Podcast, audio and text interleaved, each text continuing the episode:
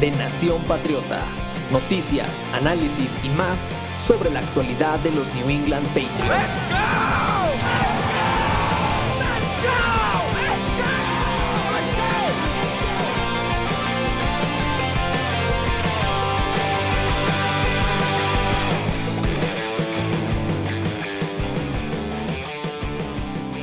Hola y bienvenidos a otro podcast de la Nación Patriota.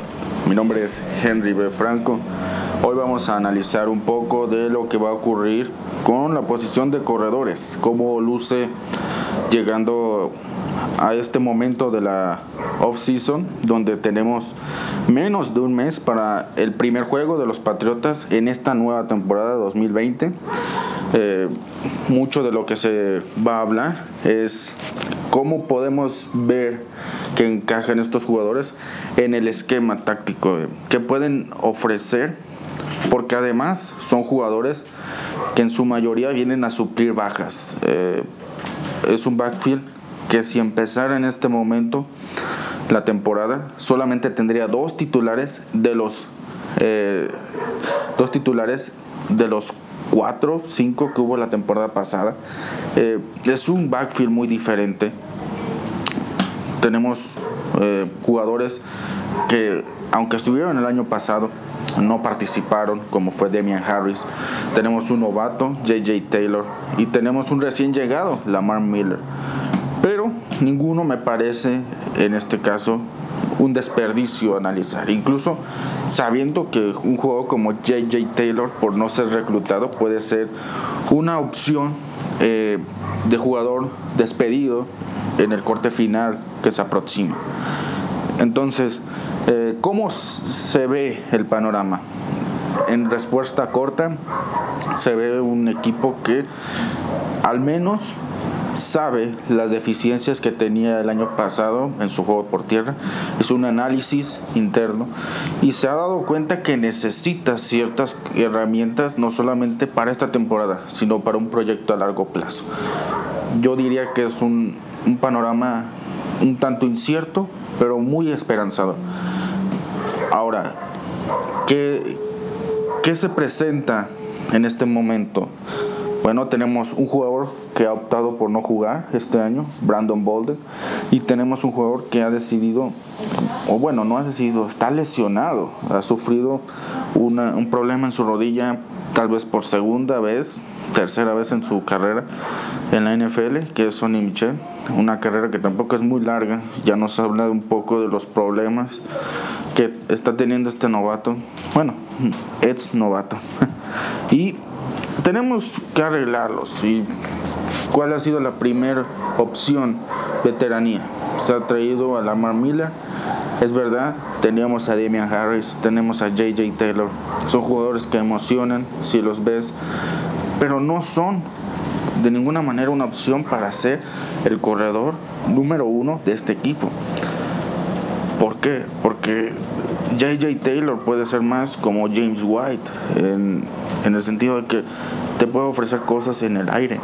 Eh, en el caso de Damian Harris, es completamente diferente el uso que le puedes dar a Harris al que le das a Sonny Michel o a Lamar Miller. Son jugadores que vas a tener el primer, segundo down, pero después de eso necesitas opciones y fuera de Rex Burkhead no las hay y los equipos ya están muy acostumbrados a saber que vamos a salir con James White y vamos a hacer las jugadas que siempre hacemos con él. Ni siquiera los trucos que se salen de la chistera funcionan. Entonces, en perspectiva, en esta perspectiva que tenemos, sí son añadidos importantes. Quizás no a la posición que más necesitaba eh, jugadores nuevos, pero los que llegan, llegan a cambiar un poco el panorama de, acuerdo a lo que vimos en 2019. Ahora bien, ¿quién es Lamar Miller? Bueno, es un jugador que ha estado desde 2012 en la NFL. Él llegó con los Dolphins en el draft del 2012. Eh, lo hemos visto con ellos, lo hemos visto con los Texans.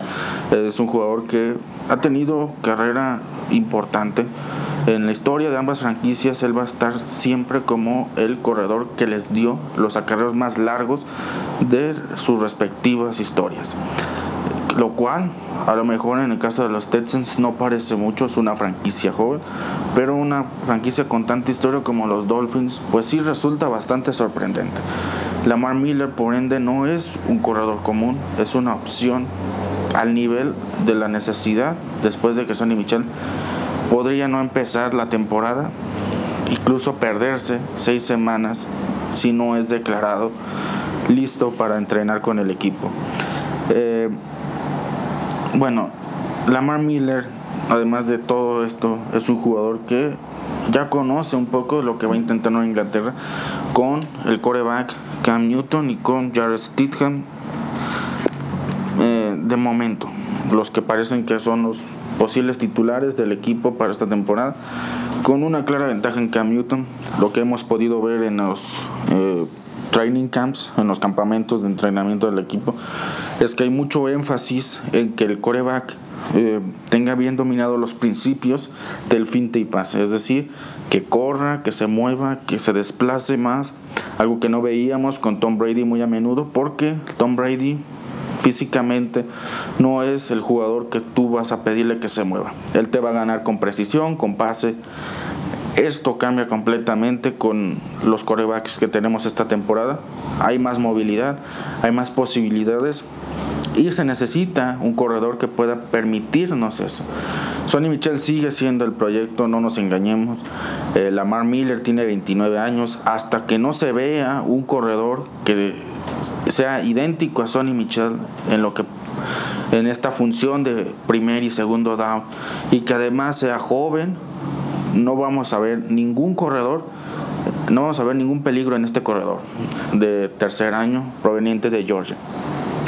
Lamar Miller es un experimento muy bueno, pero se acerca a su eclipse como jugador profesional porque los corredores tienen un, un margen de maniobra muy muy pequeño.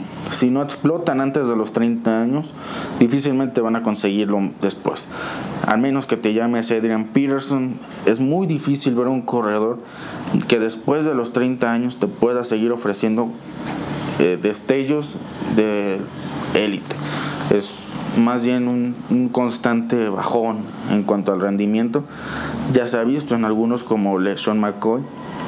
Entonces, Lamar Miller no va a ser diferente a este problema en los corredores. Él probablemente sea uno de los más afectados con la edad porque su estilo es un tanto físico, o bueno, no un tanto, es demasiado físico.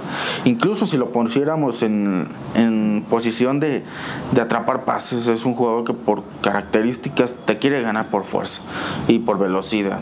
Son elementos meramente físicos. No quiere decir que no tenga capacidad de evadir eh, defensivos, los tiene. Esa es la gran diferencia de Sonny Michel. Él no depende de linieros ofensivos y no es por hacer menos a la ofensiva, a la línea ofensiva de, de los Texans, pero su línea ofensiva está enfocada en proteger a su coreback, no está enfocada en ayudar a sus corredores. Necesitan corredores como Lamar Miller que con un corte, pum, tienen campo abierto, te pueden ganar por piernas, te pueden vencer eh, con más de 20, 30 yardas, 90 yardas. No necesitan que la línea ofensiva sea un bulldozer. Ellos mismos pueden aprovechar lo poco que les den. Y es por eso que aún con las dudas que hay en la línea ofensiva este año, con, la, con el retiro prematuro de Dustin Woodward hace, hace unos días, con el problema que presenta no tener a Marcus Cannon este año y no sabemos cómo regrese porque ya va a pasar de los 34 años el próximo año. Son jugadores que necesitamos y que no vamos a tener esta temporada, que no vamos a tener a Dante Scarnecchia. Entonces, son muchos factores como para creer que si Lamar Miller está sano es necesario. Es necesario y es importante. Eh, En el, en, en el film room, en lo que es este análisis de video, es un jugador que generalmente un corte rápido por dentro y tiene las yardas. No piensa mucho en, dar la vuelta por la esquina de los tackles, no lo hace. Cuando se le exige, como que es un jugador fuera de su de, ritmo, de, sincronía, y pues es problemático. Es problemático porque no, no es un jugador que, que espere mucho el desarrollo de la jugada. Él, una vez que tiene el balón, ve la situación, agarra el mejor hueco y empieza a hacer un par de cortes, empieza a abrirse con piernas y después acelera. Y si está en campo abierto, olvídense, es muy difícil de vencer. Con la llegada de, de Sean Watson, pues el equipo le empezó a exigir un poco más y cumplió, porque en 2018 tuvo un año de Pro Bowl, un año de más de mil yardas eh, combinadas eso quiere decir que tanto por aire como por tierra ahí estuvo.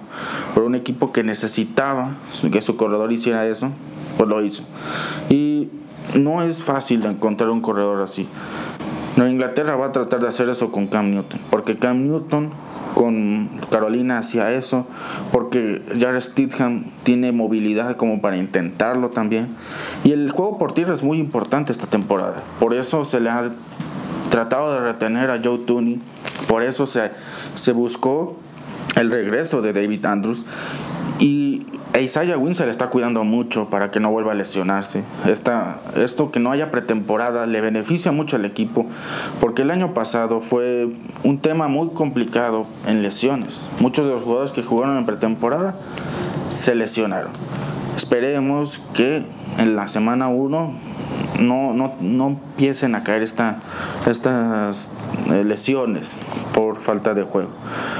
Pero es un juego que va a predominar mucho el, ataque por tierra, va a haber muchas jugadas draw, es decir, de atracción, de, de, atacar huecos, de, de, moverse rápido, de atacar, se sabe qué equipo vamos a enfrentar, eh, son frontales que van a presionar mucho, que van a llegar mucho, saben quiénes son los corredores que van a tener, entonces se están preparando también para ello, no es exclusivo de los Patriotas, también cosa de toda la NFL, hay que prepararse.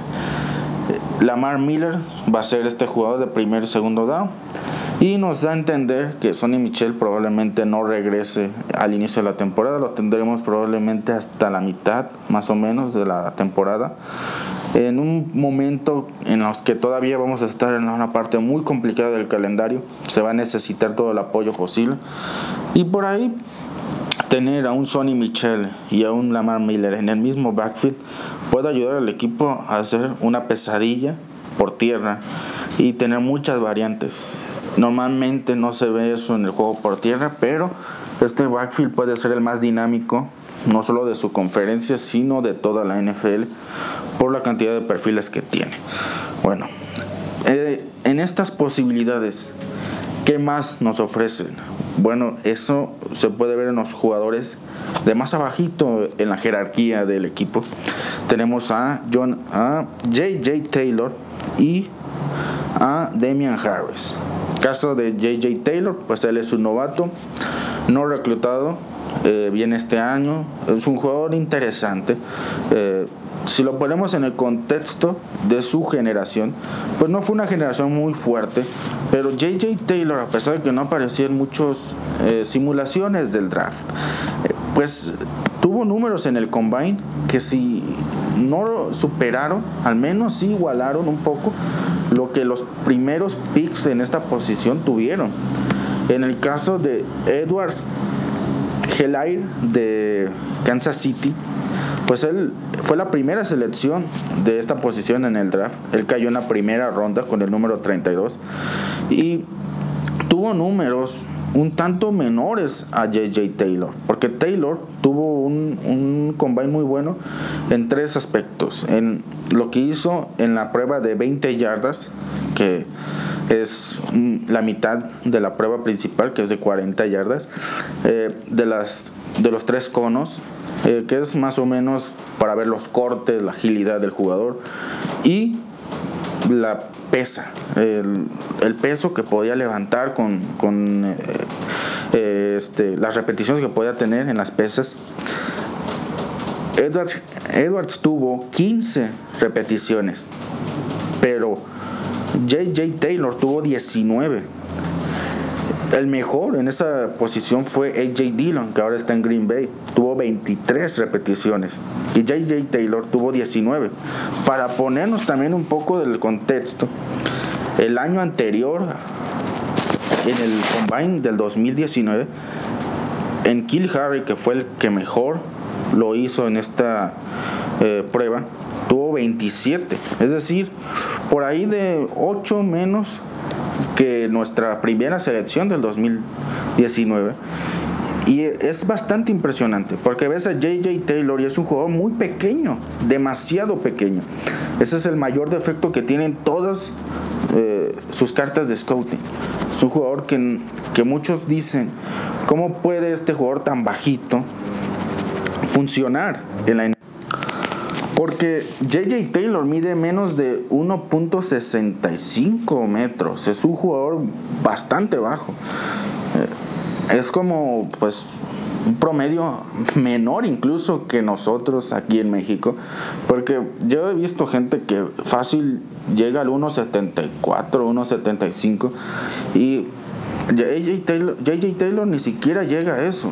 Pero tú lo ves jugando y juega como si él tuviera 1.80, 1.90 de estatura. Él trata de ganarte en físicamente, tiene fuerza. Por eso, a lo mejor eh, es impresionante estas 19 repeticiones, pero cuando lo ves jugar, no lo es tanto es una muestra de lo que él puede hacer. Eh, fue el tercero mejor en estas pruebas de, de que se venían comentando de los tres conos. Tuvo un tiempo él de 4.57 4.61 segundos en la prueba de 40 yardas.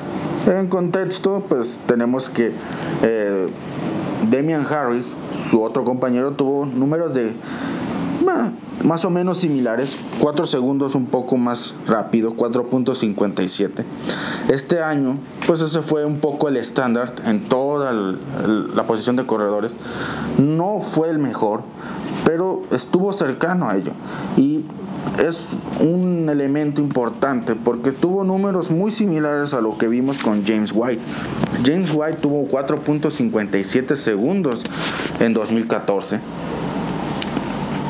Eh, para un jugador que hoy en día puede ser una amenaza completamente en campo abierto, le das el balón y te acelera y te, y te vence, pues son números muy similares.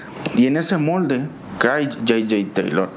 Eh, desgraciadamente él no tiene la ventaja que tienen los demás en, el equipo.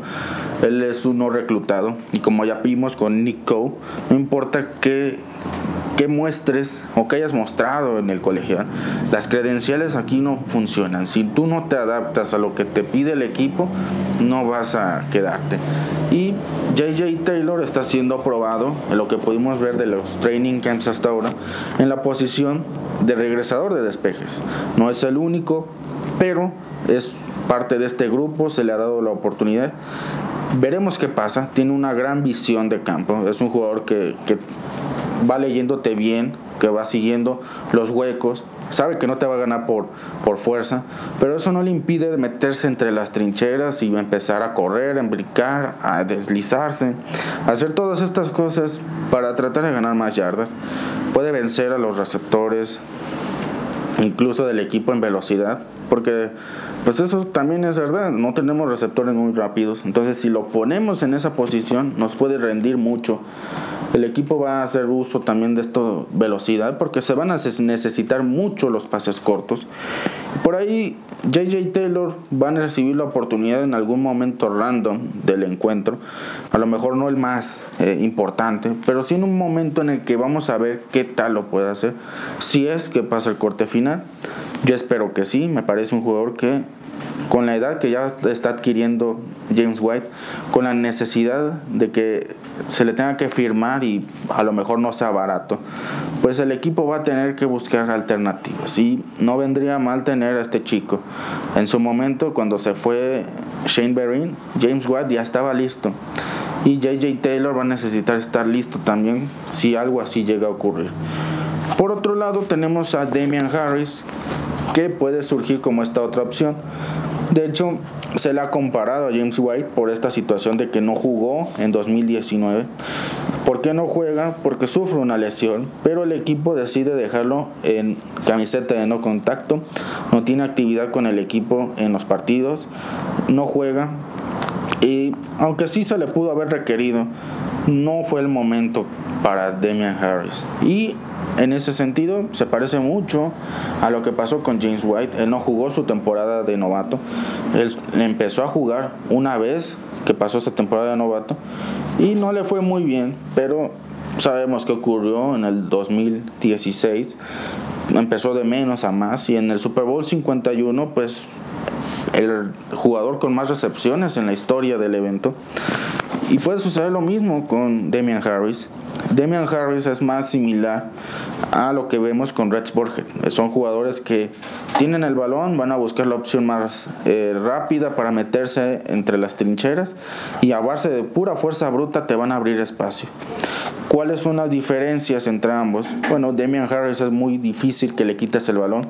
Yo lo vi en Alabama. Es un jugador que difícilmente le quitas el balón. Les tiraban el brazo, le pegaban al balón y lo cubría bien. A mí me desespera mucho ver eso en Red Sporthead, porque él tiende a tener el balón descuidado. Él agarra el balón y pelea más yardas, pero se le olvida que es un corredor y que tiene el balón en el, en el brazo. Y a veces un puñetazo, incluso un movimiento involuntario del defensivo, y le arrebatan el balón. Entonces no es un jugador que tú quieres en los tres downs, no solamente por su manera de jugar, que si lo mantienes todo el tiempo en el terreno de juego se va a cansar y se va a fundir, sino porque además de, de vez en cuando te va a soltar el balón. Entonces tú quieres reducir esa posibilidad, no lo pones. Pero fuera de él, ¿a quién más tenemos? Y el equipo lo que vio en la temporada pasada y eh, ha visto en esta temporada. Aún hay que ver cómo le va a Damian Harris. Y por eso es que el equipo no lo cortó, le dio una reducción de salario, él aceptó, porque es mejor bajarle el salario que cortarlo y no tenerlo para nada, aunque se libere ese espacio porque no vas a encontrar esta opción en otro jugador, al menos no ahorita. Y se puede mencionar a lo mejor a Davonta Freeman, pero Davonta Freeman está pidiendo tanto dinero que es absurdo. Es como ya Devion Clowney. Son jugadores que han jugado en el Super que han jugado a lo mejor en postemporada. Devonta Freeman llegó al Super Bowl 51 como uno de los mejores corredores de la temporada pero no bloquea, tiene problemas a la hora de, de lo mejor establecerse en el partido, no, no es un jugador eh, regular, sino de situación. Tiene tantos problemas por lesiones últimamente que un riesgo como él, con un contrato grande, es, es insostenible y tiene problemas de indisciplina. Entonces no es una opción, aunque lo pudiéramos ver, no es una opción. Y está esta opción de Damian Harris que funciona a las mil maravillas porque es un jugador regular, es un jugador que está aprendiendo, que lleva un año en el equipo y que creo que va a estar listo en el momento que le diga. No va a ser fácil porque le van a dar pocas oportunidades por esta misma situación de que va a ser el reemplazo directo de Red Sporthead. Y cuando tenga que entrar, va a entrar en una situación crítica. Va a tener pocas oportunidades, va a tener toda la presión encima, pero si esto lo logra eh, sobrepasar, pues va a ser un jugador que eventualmente va a ser importantísimo. Y no se logra tener un jugador titular si en estos momentos tensos. Le pasó a James White, él tuvo estos momentos donde pues no parecía ser mejor que lo que habíamos tenido antes, que a lo mejor tenía ciertos destellos, pero no había regularidad. Y en 2016 eso cambió. En una situación en la que no empezamos con Tom Brady, en donde la línea ofensiva tenía que funcionar con nuevos jugadores y lo hizo bastante bien. Pero en buena medida también hay que ver cómo regresa la línea ofensiva. Porque no van a estar al menos dos jugadores, uno de ellos es titular. Y algunos de los otros tienen problemas médicos. En el caso de el jugador David Andrews e Isaiah Wynn. David Andrews es una intriga muy interesante porque no sabemos cómo regresa de este eh, problema en los pulmones. Es un problema bastante severo, bastante eh, complicado. Yo normalmente no he visto gente, jugadores que regresen un año después de tener coágulos en los pulmones, porque es muy doloroso este procedimiento, este procedimiento de irle quitando, irle drenando. Y tú no sabes porque es un padecimiento que puede volver a aparecer, tiene secuelas y puede reaparecer en cualquier momento. Entonces, lo de David Andrews me parece más propio de un jugador que no se rinde que realmente un, un avance en su recuperación. Así que veremos también esa situación. No está Dustin Woodward, que iba a ser su suplente eventual. Y va a ser nuevamente confiar en jugadores que a lo mejor no son de la calidad de un titular no solamente del equipo, sino de toda la NFL, y va a ser directamente responsable del rendimiento del, juego por tierra. Porque el centro en el esquema de Josh McDaniels es importante, es muy relevante. Bueno, volviendo a Demian Harris, pues es un jugador que no hemos visto todavía en la NFL. El año pasado lo vimos en pretemporada, pero en temporada regular no lo vimos. Lo vimos enfrentando suplentes, reservas se pueden sacar ciertos análisis. Yo no me iría tan inclinado a ver y probar su habilidad física, eh, atlética, porque enfrentaste a jugadores que a lo mejor no estaban tan preparados para ese momento. Pero en cuanto a las decisiones, a lo meramente mental, a lo intangible del jugador, sí lo pudimos notar, que es un jugador que está muy bien preparado para la NFL, que dentro del equipo va a funcionar muy bien. Una de las razones porque, por la que aunque no era mejor que Josh Jacobs, Nick Saban lo quería más, era porque era regular, era un jugador que consistentemente estaba ahí. Lo requerías para el pase, ahí estaba, lo requerías para correr, ahí estaba. Y no es que no pudiera hacerlo, pero en un tercer down, en un tercer down principalmente, te podía finiquitar el partido, te podía anotar. No es un jugador que te vaya a vencer en campo abierto, que te vaya a romper los tobillos, que te vaya a quebrar caderas. Es un jugador que más bien te va a vencer en, en algo meramente en algo bastante básico en el fútbol americano, en las yardas. Y si recordamos el gran monólogo de Al Pacino en un domingo cualquiera, este juego se gana yarda, se gana pulgada a pulgada, se gana con un esfuerzo que es constante, que es, aunque sea pequeño, es la suma para algo más. Y eso es lo que da Damian Harris, eso es lo que yo espero de Damian Harris. Y junto con JJ Taylor son proyectos a futuro. Ahora, si ya juntamos a estos dos jugadores, Lamar Miller y lo que tenemos, pues es un panorama, como decíamos al principio, no sabes qué, esperar, pero es emocionante. Es emocionante porque tenemos al fin un jugador que puede ser nuevamente dentro de esta línea de corredores receptores híbridos como JJ Taylor, que pueda suceder a este James White, como él sucedió a Shane Berrin, como él sucedió a Danny Woodhead, como él sucedió a tantos otros. Y esto es algo que el equipo ya vio, que le ha gustado, y ahí está. Es una oportunidad de crear una nueva oportunidad. Por otro lado, pues el equipo no se va a quedar con esta situación de nada más tener un corredor receptor. Quieren un corredor que les gane yardas, que sea consistente, que sea regular. Y no es algo que tengamos a lo largo de la historia del equipo. Hemos tenido leyendas como Corey Dillon, pero no funcionaron a largo plazo. Es esta oportunidad de ver a Damian Harris si puede funcionar a largo plazo y va a empezar de poco, pero puede terminar en algo muy grande, algo que vaya a más. Y pues yo no veo realmente a Sonny Michel comprometido en su situación. Es un jugador que sí va a tener a lo mejor competencia esta temporada, pero yo no veo a Lamar Miller en un proyecto a largo plazo. Es un jugador que viene este año, que a lo mejor lo único que va a hacer es poner en perspectiva. Si al final de esta temporada, la temporada de Sonny Michel en particular, no es eh, muy buena, si es un jugador que vuelve a tener problemas como el año pasado, pues el equipo va a tener que analizar lo que tiene y lo que puede conseguir. Porque ese es otro punto. No hay draft el próximo año. Podemos esperar que un jugador veterano le quite el puesto a Sonny Michel. Pero ¿habrá draft? Yo sé que no habría. Pero lo digo porque parece que la NCAA no va a jugar temporada. Ya las dos principales conferencias de la nación han dicho que no van a jugar este año. Y sí, es verdad. Algunos gerentes generales alrededor de la liga han dicho que se va a efectuar el draft. A ellos no les interesa. El draft es para construir franquicias y ellos necesitan construir franquicias cada año. No pueden esperarse un año para volver a tener esta oportunidad. Porque además la situación puede que a lo mejor este, siga siendo muy volátil. Y el equipo tiene que adaptarse también a estas circunstancias. Pero pues no va a ser lo mismo.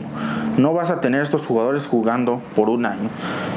Evidentemente se va a notar, porque no van a estar eh, en un ritmo físico idóneo, van a llegar a, la NFL necesitando trabajar el doble o el triple de lo que otros de novatos hicieron en años anteriores, y son la clase como de este año, el año anterior, que son importantísimas, eh, bastante... Eh, tienen el compromiso muy, muy, muy, muy arraigado de generar impacto en la NFL porque no sabemos qué impacto van a tener las próximas generaciones del draft.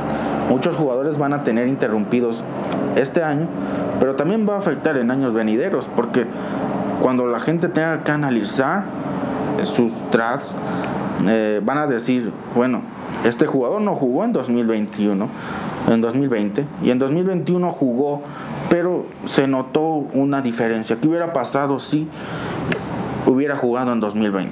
Le va a afectar en su equipo, le va a afectar en su draft. Son elementos que van a importar mucho en el futuro. Entonces es importante ver cómo funcionan estos jugadores, porque estamos en un momento de transición. Nosotros más que nadie sabemos que el equipo tiene que funcionar a partir de este año en un modo de transición. Tiene que haber un, un panorama en el cual ya empecemos a ver jugadores que se asemejan a otros que van de salida, porque el equipo va a ver que necesita mantener cierta dinámica y en otros casos va a buscar cambiarla con jugadores nuevos, diferentes, como ocurre ahora con los corebacks. Están tratando de ver todo el panorama, ver qué necesitan y qué pueden ocupar para el futuro. Y la ofensiva va a ser la más afectada porque Josh McDaniels va a empezar a probar un nuevo esquema. Eh, a partir del martes que empezamos a ver eh, más de los entrenamientos del equipo, su asistente Jet Fish empezó a trabajar con estos corebacks en base a un esquema que con Tom Brady sí se manejaba, pero no era la base. El finte y pase es algo que no veíamos mucho en Tom Brady porque no se mueve mucho. No es un jugador que te va a alargar la jugada con piernas. Te puede tener uno o dos pasos en la bolsa de manera inteligente para abrirse espacio y tener comodidad a la hora de lanzar, pero él va a seguir confiando en su brazo. Y con Cam Newton, Jared Stidham no ocurre lo mismo.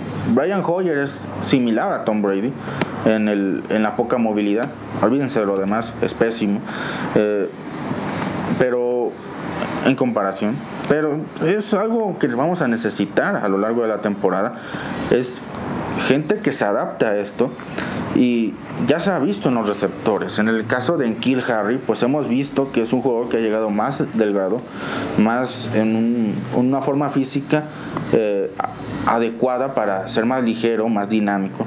Y esto es porque las circunstancias lo están pidiendo.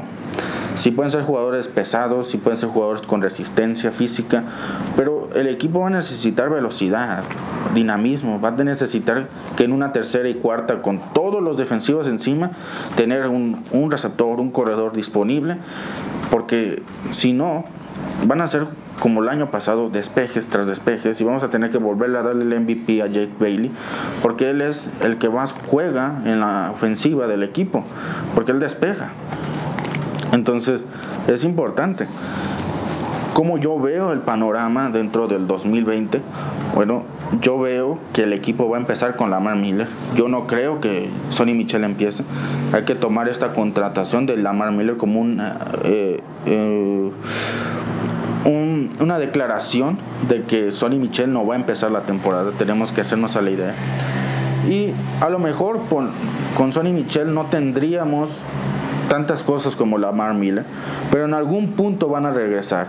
Y lo que no puede hacer Lamar Miller, porque es un jugador cada vez más viejo, con problemas físicos, y si en algún punto de la temporada más centrados en ella tenemos que hacer uso de Sonny Michel, él va a tener que funcionar, porque este es su año en el que él va a poderse garantizar que en 2021 el equipo piense en darle una extensión de contrato, o si no, pues va a tener que ir buscando eh, ajustarse a la vida de ser un suplente en su carrera en la NFL, porque los Patriotas no creo que le den un contrato nuevo.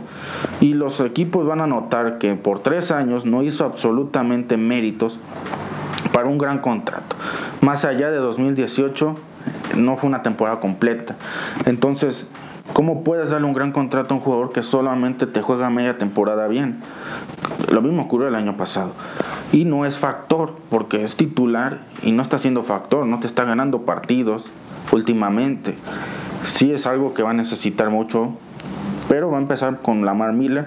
Con Lamar Miller tendremos yardas rápidas, eh, certeras. Eh, vamos a tener de repente estas 4 o 5 yardas en primera oportunidad. Y ahí es cuando van a aparecer los Burhead, van a aparecer los Harris. Y ahí es donde vamos a ver por qué Demian Harris era tan valorado en el esquema de Sebian, a pesar de que tenía un corredor excepcional y fenomenal en el caso de Josh Jacobs. Y yo veo a Damian Harris haciendo todo mejor que Reds En un buen día él puede hacer todo lo que Reds no puede, mejor. Incluso lo que hace bien Reds él lo va a hacer excelente. ¿Por qué? Porque es un jugador consistente y regular. Y va a necesitar eso en la NFL. Ojalá no se lesione más, porque si no va a ser triste, porque es un jugador con toda la capacidad de hacerse de un puesto titular esta temporada y no necesitar o extrañar a Redsburg después de que sea gente libre y empezar a funcionar y probablemente en un futuro ya no ser jugador de tercero o cuarto down, sino de muchos más downs y empezar a, forjar su camino en la NFL desde una selección de tercera ronda. Con JJ Taylor pues no me, me, emociona, pero no me emociona tanto como Damian Harris, porque todavía tengo que ver si el equipo lo considera para su roster final. Es un juego que puede terminar en la escuela de prácticas o despedido completamente. Tiene que funcionar regresando despejes. Esta es su oportunidad. El equipo tiene muchos especialistas en esta área, tanto novatos como veteranos, que van a probarse. Y JJ Taylor tiene que demostrar que tiene elementos que los otros no tienen, que claro que tiene, tiene eh, elementos excepcionales, pero tiene que probarlos en este nivel. Eh, me quedo con algo que decían en su scouting, que es un jugador que tiene un juego de un jugador de, mm, de alto tonelaje para un jugador tan bajito.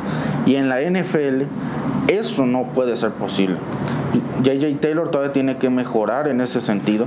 Eh, tiene que hacer que su juego se adecue a su estatura, a su tamaño, a su peso y darse cuenta que en la NFL va a enfrentarse a tipos monstruosos, gigantes, moles, que le van a hacer la vida imposible si quiere hacer acarreos por dentro, si quiere ganarles por piernas, si le quiere romper, eh, si los quiere taclear con su cuerpo, porque no lo van a permitir. Su jugador muy bajito, le van a dar con todo, lo van a lesionar, no lo pueden dejar sembrado en el terreno de juego. Y no queremos eso. Veremos, porque el equipo está planeando un proceso gradual y estas habilidades funcionan mejor en un panorama diferente, en equipos especiales, lo van a tratar de taclear, pero esa visión, esa velocidad, esa elusividad se pueden ajustar muy bien en campo abierto, en un despeje, y no tanto en una situación de acarreo donde el campo abierto es una opción al final y no al inicio. Entonces habrá que ver. En general yo este backfield le veo potencial de ser el más dinámico, lo vuelvo a repetir pero yo necesito verlo jugar porque hay muchas incógnitas y en los film rooms se ven muy chidos, se ven muy padres. Los resúmenes siempre son así, van a escoger las mejores jugadas, pero no le hacen justicia al jugador porque a veces hay cosas que se escapan, ¿no? Tienes que ver partidos tras partidos tras partidos para darte una, una formación crítica en torno al jugador y aún así no vas a notar del todo las cosas que a lo mejor puedan definir su carrera en la NFL. Aún así yo confío que este, estos jugadores nuevos tienen suficiente peso del lado de las virtudes como para hacer un balance a favor y no en contra. Eh, James White, yo creo que va a ser un jugador que va a ser importante. Reds Borget va a ser importante. Y me queda la duda en Sonny Michel porque eh, Lamar Miller va a, a, causar muchos problemas con él cuando se den cuenta de que es un jugador más completo y que hay cosas que en el día a día, hasta ellos se han, dado, cuenta, que Sonny Michel no va a ser capaz de conseguir en su carrera. Sería muy triste que termine así esta primera selección del 2018, pero si esta primera selección no lo consigue, pues va a ser un fracaso. Y para mí es preocupante porque son elecciones que no son de Bill Belichick enteramente, son elecciones de Josh McDaniels. Hay que ver cómo Josh McDaniels ha utilizado mucho a estos jugadores que ha seleccionado el equipo en los últimos años, en Kill Harry, eh, Sonny Michel, Isaiah Wynn, los conoce, los entiende. Se ve que son peticiones del entrenador, de los, bueno, del coordinador en este caso. Y son peticiones que al final están mm, funcionando a medias, que tienen mucho camino, que le han costado al equipo selecciones altas y que ya este año el equipo prefirió optar por la defensiva. Era algo que discutíamos y han ido por la defensiva. Bill Belichick se siente cómodo ahí. Y Josh McDaniels es el que debería estar cómodo en ofensiva y nos está trayendo jugadores que todavía en su segundo año no sabemos si van a funcionar, o hasta en el tercero, como es Tony Michel, todavía representa dudas muy serias y nos hace mirar a otras selecciones de su misma camada y nos hacemos preguntar por qué no fuimos carajo por ellas, por qué Nick Chop no lo trajimos en segunda ronda y en primera hubiéramos ido por otro jugador en su posición, por qué no hicimos eh, la selección por AJ Brown sino, o DK Metcalf en, lugar de en Kill Harry. Ya hemos explicado un poco por qué los trajeron, encajan mucho más en el esquema, pero del esquemas no vive el equipo, necesita jugadores que en el, en el terreno de juego funcionen y no solo sobre el papel. Y va a ser importante para Sonny Michel regresar y empezar a funcionar o el equipo puede pensar en alternativas el próximo año que no le van a gustar, aún sin draft, aún sin ser un riesgo de perder su trabajo la próxima temporada, pues va a dejar de ser jugador de los Patriotas a partir del 2022. Se vuelve agente libre, va a necesitar una extensión de contrato antes o un contrato en otro lado y no se lo van a dar y le van a tocar trabajos temporales porque no va a tener la capacidad de ser titular para muchos equipos. Y eso sería verdaderamente catastrófico para su carrera. Entonces, esperemos que al menos este temor le sacude un poco y le haga funcionar. Eh, en cuanto a los demás, pues poco que añadir. El juego por tierra va a funcionar en esta temporada mucho más de las temporadas anteriores por los corebacks, por el esquema que están planeando. Y yo creo que el equipo va a ganar en los partidos a partir del control del reloj. Y eso se da en el juego por tierra. Entonces, mucho ojo con estos corredores. Yo sé que mucha gente comenta por qué otro corredor, por qué no un cornerback, por qué no un safety, por qué no un linebacker, por qué no un liniero. Bueno, son necesarias ciertamente, pero el equipo también necesita tener eh, apoyo, porque si no tiene los jugadores, eh, no solamente titulares, sino en la banca, para hacer frente a las adversidades de la temporada, no va a tener manera de ganar los partidos. Y vamos a estar como el año pasado con un con titulares muy buenos pero con suplentes que tienen una calidad que ni siquiera en, en los Browns o en los Jets quisieran porque son peores que mediocres. Son jugadores que le pondrán ganas pero la NFL es una liga profesional. Hay que darle más que ganas hay que tener talento. Y pues sería todo. Yo creo que los corredores es una posición muy esencial. Estos cinco jugadores que tenemos ahorita me emocionan, me intrigan y creo que necesitan probar ciertas cosas. Han empezado bien, el equipo les está dando oportunidades en muchas otras áreas. Así que esperemos una temporada muy cargada a los corredores. Pero ojo, tenemos un cuerpo de corredores que puede ser un verdadero terror en la conferencia. Y aunque no se todos los partidos que quisiéramos, no se gane el Super Bowl, pues va a sentar un precedente y una base que a futuro, créanme, que estos jugadores van a seguir siendo un dolor de cabeza para cualquiera en la conferencia. Y hay que seguir aprovechando al señor Ivan Frears, que es nuestro eh, entrenador de corredores. Lleva desde 2002, ha sacado cantidad de grandes corredores, ha recuperado corredores veteranos inmensos y este año puede volver a hacer lo mismo que hizo en años anteriores. Recordemos, como último apunte, que los años en los que los Patriotas han ganado el Super Bowl han sido a partir de un gran juego por tierra. Y en sus derrotas en el Super Bowl, en sus derrotas en juegos de campeonato o en la temporada en las que no han ganado el Super Bowl, que no han conseguido el objetivo final, pues mm, ha sido porque no han tenido juego por tierra, ha sido inexistente y los equipos lo saben, presionan al coreback y ganan los partidos que nosotros necesitamos para seguir avanzando y ese es el punto final. Este partido eh, que se viene contra los Dolphins y el resto de la temporada se va a ganar y se va a perder a partir de lo que se haga en las trincheras y cómo se superen las mismas. Y eso, créanme, que no se va a ver eh, siempre, pero es algo que necesita el equipo hacer que funcione, no solamente este año, sino los que vengan. Ese es el cambio que va a ocurrir en ofensiva, esa es la nueva identidad que se está proponiendo y esperemos que funcione.